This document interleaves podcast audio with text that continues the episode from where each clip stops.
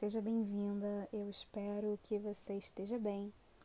Esse é o meu primeiro episódio da série sobre chakras que estarei postando aqui. Espero que com o entendimento desse canal é, você consiga se equilibrar e harmonizar a sua vida. Então, pegue um café, um chá ou água e vamos nessa.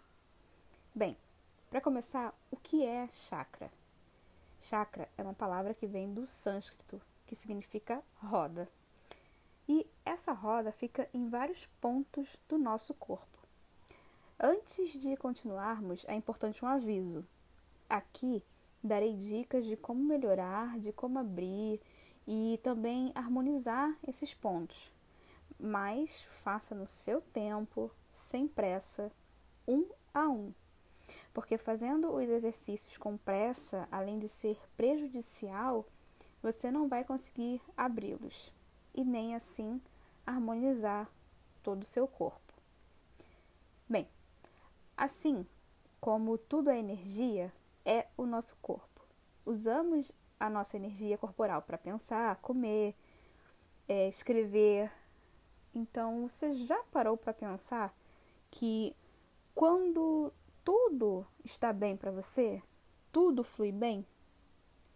E quando você está mal, tudo também flui mal.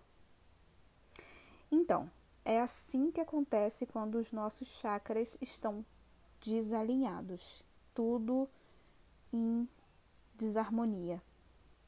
Nesse momento é muito importante estarmos bem concentrados e manter a nossa saúde física e a mental também. Basicamente os chakras têm a seguinte função: renovar o corpo astral e o físico, conscientização e o desenvolvimento dos níveis psicológicos, transmitir energia entre cada nível astral.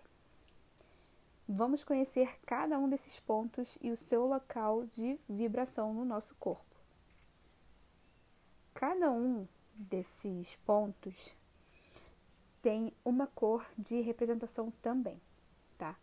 O primeiro, que é o chakra base, esse chakra se localiza na base da nossa coluna vertebral, entre o órgão sexual e o ânus.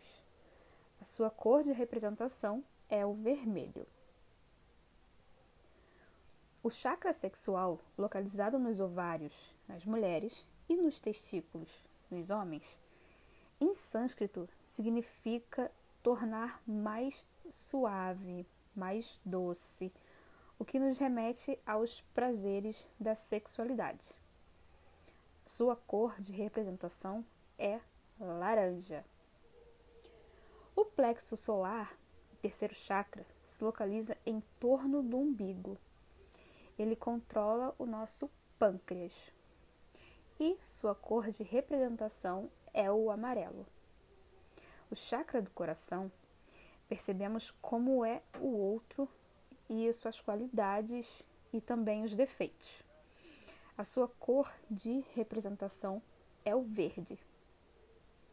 Chakra laríngeo, ele se localiza na base da laringe, na garganta, e é responsável pela nossa comunicação, nossa autoaceitação. O chakra sexto, o terceiro olho, está ligado ao intelecto, sonhos, tudo o que está além da matéria. A sua cor de representação é o índigo.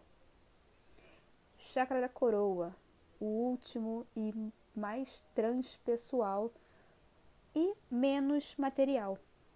Isso significa que você consegue se dedicar mais à espiritualidade.